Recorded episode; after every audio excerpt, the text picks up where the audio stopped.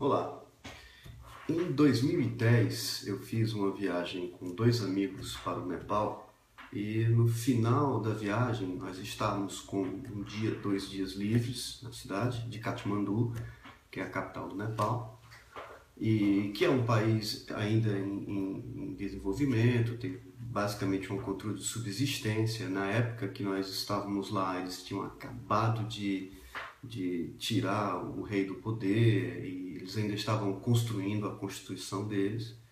E uma, uma coisa interessante do Nepal é que, para aquela região do planeta, é, eles possuem uma religião que é o hinduísmo, que são 900 milhões de pessoas no mundo hoje são hindus. E o hinduísmo é uma religião que tem milhares, se não milhões de deuses, de todas as formas e cores e formatos, bem diferente da nossa realidade judaico-cristã aqui do Brasil. Então, nós decidimos que nesse dia nós iríamos conhecer uma região de templos que fica numa parte alta da cidade de Kathmandu, que inclusive foi essa região que, se eu não me engano, no ano passado teve um terremoto e, e, e, muitos templos foram destruídos, pessoas morreram. Tudo bem. Então nós alugamos um carro e, chegamos na área de templo. É, é, essa área eles não cobram para quem é de lá, mas para turista eles cobram. Então um dos nossos, um dos meus amigos estava na fila do guichê comprando os, os ingressos e a gente olhando ao redor, uma área aberta, muito interessante. E ele virou para trás e falou para a gente assim: Olha, o cara aqui está dizendo que um Deus vai aparecer hoje aqui. Um Deus vai chegar hoje aqui. E aí, assim, você, né, uma pessoa na fila de um guichê olhar para você e falar que daqui a pouco vai chegar um Deus aí, é, para nossa cultura, em que os deuses é, pertencem a um plano que a gente não consegue né, ver e tocar, é, fica uma coisa assim, ah tá, beleza. Então aquilo acabou entrando pelo ouvido e saindo pelo outro ali, eu vendo aquele, aquela movimentação de pessoas e tirando fotos. Então nós é, entramos nessa área de tempos e eles fotógrafos e eu com uma, tinha comprado uma GoPro, que é uma maquininha que tira foto com uma grande angular e eu estava fazendo testes com essa GoPro e como eu gosto de arquitetura e tal e urbanismo, eu fiquei tirando foto dos templos, porque como eram templos antigos, é, mesmo assim, naquela época já existia muita tecnologia em captação de água, em escoamento, e esses detalhes todos de colunas e fachadas e portas. E eu saí procurando esses elementos nesses tempos que eu fui visitar. E a gente acabou se separando, né? A gente, cada um tinha um objetivo diferente de fotografar e tal.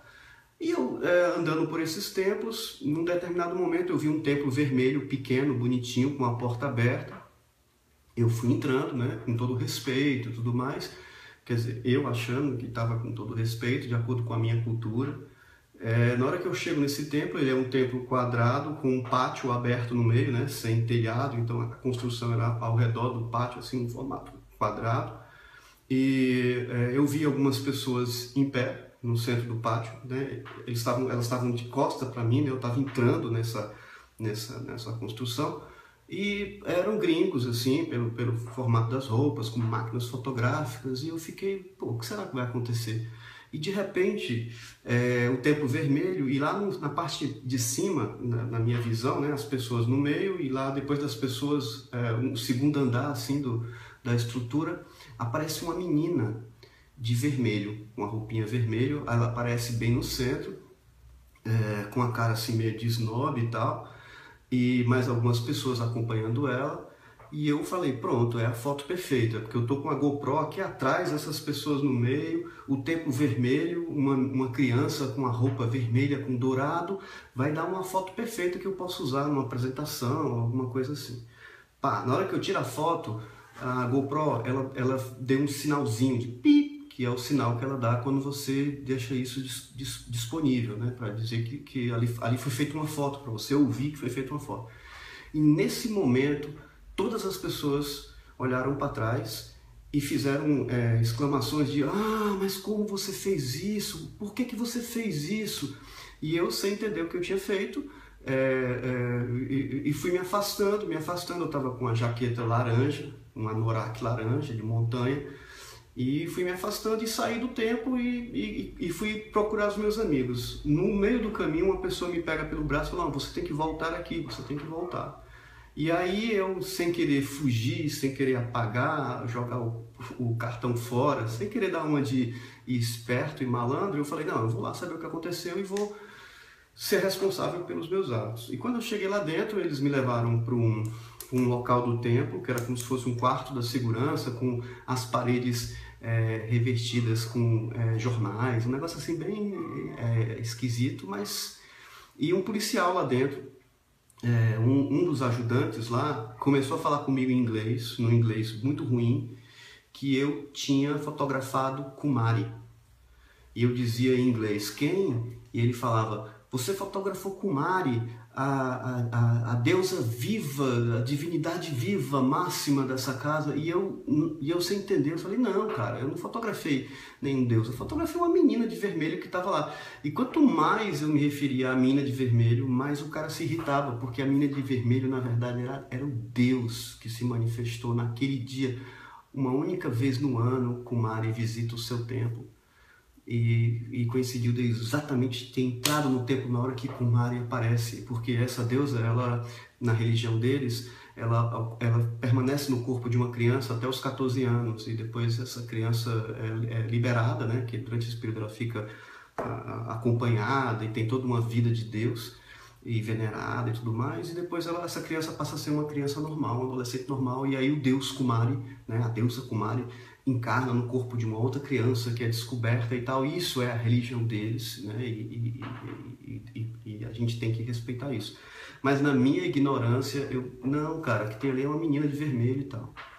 E a coisa foi se complicando, se complicando, e o país sem constituição, e, eu com um simples passaporte, sem muita grana e tal, é, podia, podia ser preso, né? E aí saía de uma área turística para uma outra área mais complicada daquele país.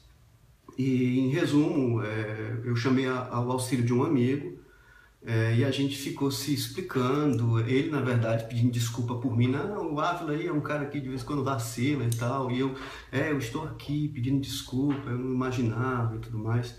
É, não foi nenhuma intenção minha desrespeitar vocês e tal. E aí eu tive que. A sugestão do policial foi que eu deixasse uma doação. Eu não vou dizer que foi um suborno, sei lá mas ele, ele falou com essas palavras, né? Você deixa aí uma doação para o templo em, em, em, forma de reconhecimento pelo seu erro e respeito e tudo mais, e eu deixei lá 20 mil rúpias, que dava para, por exemplo, jantar com a namorada durante uma semana em Kathmandu, né? Eu digo policial, por exemplo, caso eles tivessem interesse em, nesse dinheiro, né? Mas a grande verdade foi que eu deixei o dinheiro para o tempo. E aí é, consegui me livrar daquela situação e que não deixa de ser uma situação interessante, que hoje eu falo bastante nos treinamentos, nas aulas que eu dou, com relação a uma questão que nós no Brasil estamos passando, que é uma questão de uma dessa crise, né, que é uma crise política, que é uma crise econômica, mas que se resume a uma crise moral. E aí Hoje eu queria falar especificamente sobre é, o que, que é moral, o que, que é ética, o que, que é direito.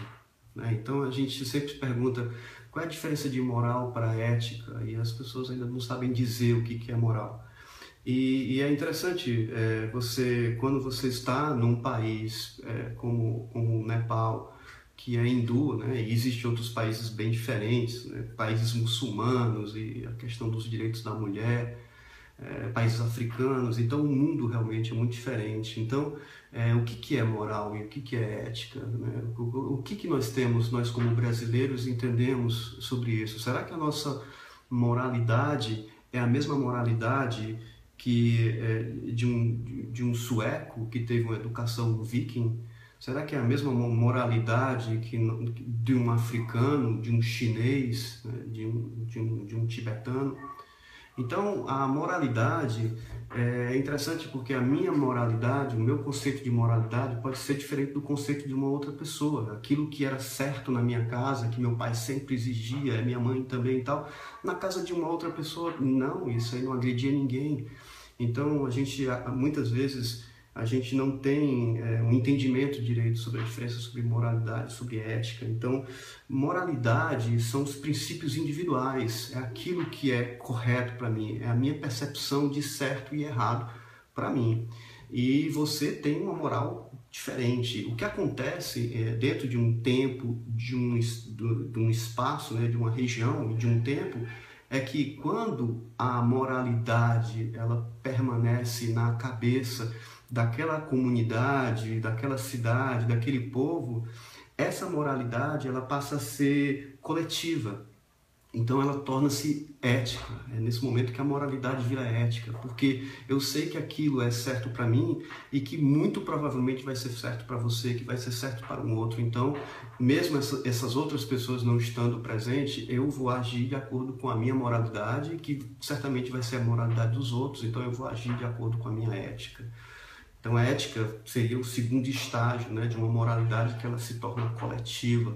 E quando essa moralidade é coletiva e ela vai tomando dimensões territoriais dentro, obviamente, do espaço e do tempo, porque aquilo que era moral há, há 40 anos atrás, hoje em dia já não, não tem mais é, é, valor nenhum. Então, a moralidade e a ética é, se muda e se molda de acordo com a evolução do tempo né, e, da, e, da, e, da, e da humanidade, da civilização. Então, quando essa ética vai tomando proporções mais firmes, ela se torna direito, ela se torna lei. Então, fazendo uma reflexão sobre a nossa conduta como brasileiro, e se a gente for rastrear é, o que o Brasil era há 700 anos atrás, né? nós éramos florestas com índios, e índios dentro da floresta, índios de litoral, é, numa abundância é, climática e, e, e, de alimentos e de outras coisas que, que da, trouxe e deu toda uma característica para aquele tipo de homem que vivia aqui, que, que, que, eram os índios. E com a chegada dos portugueses, dos africanos e depois dos, dos imigrantes da Europa, dos italianos e as regiões do Brasil que foram sendo ocupadas, é, nós hoje temos uma característica de um povo que é a mistura dessa cultura e certamente é, é uma mistura da moralidade desses povos, das religiões que esses povos trouxeram e da história do, do, do do, do nosso país ao longo desses poucos séculos da existência deles.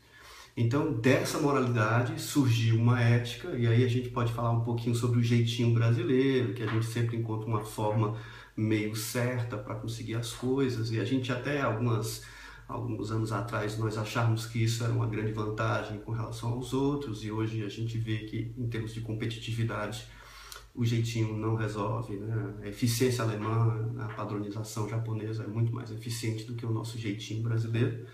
E aí a gente chega ao direito, né? que, que nesse momento o nosso país está passando por uma grande reflexão sobre política, legislação, né, sobre o que é certo e errado, e a gente consegue ver é, é, é, é, muitas coisas avançando e tomando uma outra cara. E talvez, é, por causa das redes sociais, a gente hoje tem uma oportunidade de discutir mais sobre isso e refletir mais sobre essas questões que são extremamente importantes né, para o nosso futuro como pessoas, como empresa, né, para os nossos filhos e para o nosso país como um todo ok? Fica aí mais essa reflexão sobre sustentabilidade. Se você gostou, curte a nossa página. Nós também estamos é, no YouTube e, e no Facebook, um, um, podcast no iTunes, onde nós vamos estar sistematicamente falando sobre, sobre essas questões. Tá bom? Um bom dia para vocês e a gente se encontra na nossa próxima publicação.